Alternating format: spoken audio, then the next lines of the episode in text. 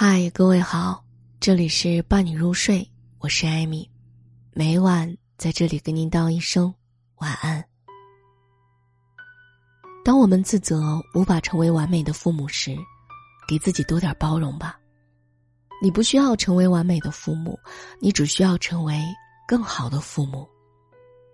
在传统的观念当中，家庭是这个世界最温暖的避风港。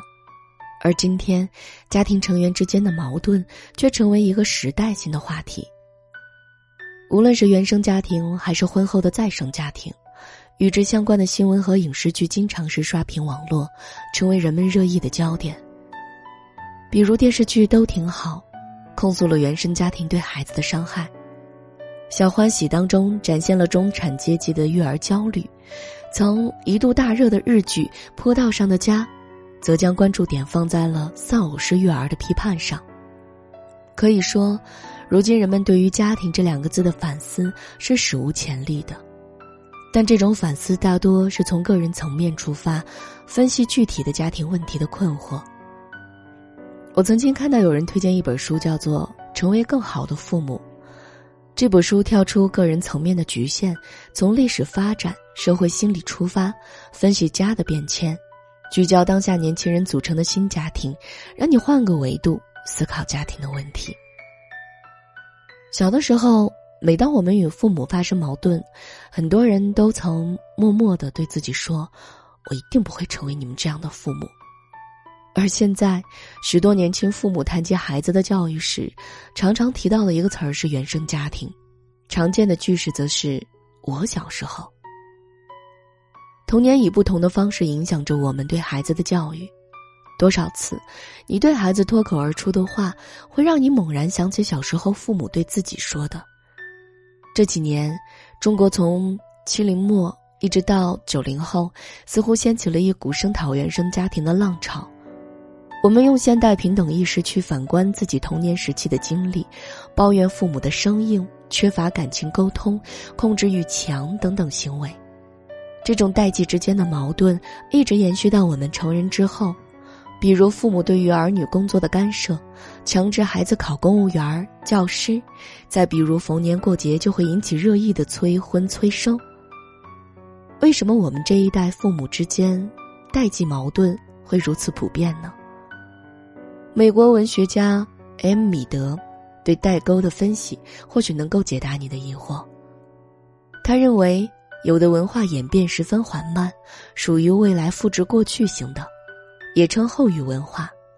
在这种文化当中，孩子可复制父辈的经验，成年人具有较高的权威。有的文化则演变得很快，属于现代式未来的指导型，也称互育文化。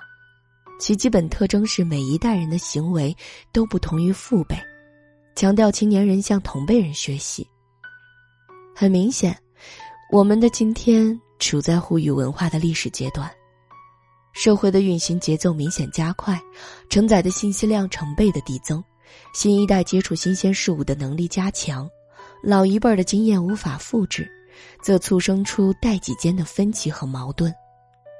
这一点在中国体现的尤为明显。在过去的几十年，经济发展迅速，生活方式日新月异，城市化使人口大规模的迁徙，这不仅使两代人之间的物理距离变得更远，更是加剧了两代人之间观念的冲突。新一代父母与父辈的成长环境、生活方式发生了质变，集体主义与个人主义、传统文化与西方文化的对立，在两代人之间充分体现着。父母与子女之间被时代的发展阻隔，我们的父母以他们那个时代的文化养育了我们，然而新一代的父母走向了一个完全不同的时代。这些都势必让我们对自己的童年际遇产生深刻的反思，对如何做好父母产生更多的思考与不同的理解。在《成为更好的父母》这本书中，反复提到了新家庭这个概念。那么我们该怎么理解“新家庭”这个“新”字儿呢？美国著名的发展心理学家艾利森·哥布尼克曾说：“父亲和母亲在英语词中是很古老的词，父母放在一起作为一个词儿 ‘parent’，稍晚些，大概在十四世纪，但是 ‘parenting’ 这个词却是在二十世纪六十年代的美国突然流行起来的，因为在六十年代，一系列的社会变化导致了大家庭所了解的原子式的小家庭开始普及。在大家庭里，你在生儿育女之前，从家族经验里都知道该怎样教育一个孩子，但当大家世解后，新的父母们对于照顾孩子没有半点儿的经验。新家庭的“新”字儿，代表着全新的社会分工与家庭模式。在这种模式下，我们无法习得过去的经验，尤其当社会分工、生活方式发生巨变时，父辈的育儿经验并不一定适用。所以，面对新的变化，自然会面临诸多困境与挑战。比如，普遍讨论的丧偶式育儿，在父权社会，父亲都是令人畏惧的、不可忤逆的绝对权威。他不仅是家庭的领导者，也是教育者及精神支柱。传统的好父亲就像是《红楼梦》里边的贾政，他有俸禄和田产供养家庭，为孩子选择教师，并亲自把关他们的教育，为他们能够子承父业、为官作宰提供经验和资源。但今天，一个传统好父亲的职能被逐一消解，教育已经脱离了家庭，被学校取代。过去，手工艺者、农民，以及他们主要的从父亲身上直接学习到技能，而现在，孩子的职业选择很多，这种技能的传承也失去了意义。在闲暇之余，过去的父亲教孩子怎样骑马或者骑脚踏车，然而今天，父亲已经无法教孩子使用电脑和智能手机了。在现代社会。父亲不再是家庭的精神核心，他逐渐沦落为一个养家糊口者。对于何为好父亲，如何成为更好的父亲，许多人其实也都是茫然无措的。在新家庭当中，母亲面临的挑战是自我价值与母性的平衡。在中国，女性大规模的进入职场是近三十年的事情，该如何调和职场与家庭的矛盾？对于妈妈们来说，没有成功的经验可以参考。而知识信息的爆炸，使得每一个教育细节都被放大，育儿成为了一场比拼。社会期待一个完美母亲，她要情绪稳定、智勇双全，掌握着大量的育儿经验和知识，无条件的爱她的孩子。这样的育儿文化给母亲造成了巨大的困扰，让他们觉得必须在母亲与事业之间。做出选择。可以说，新一代的父母是第一次单打独斗成为父母，这就好像一个刚毕业的新人进入到了一家创业公司，在秩序未建立的情况下，要找准自己在家庭当中的角色定位，一切都没有经验可循，全靠自己去摸索。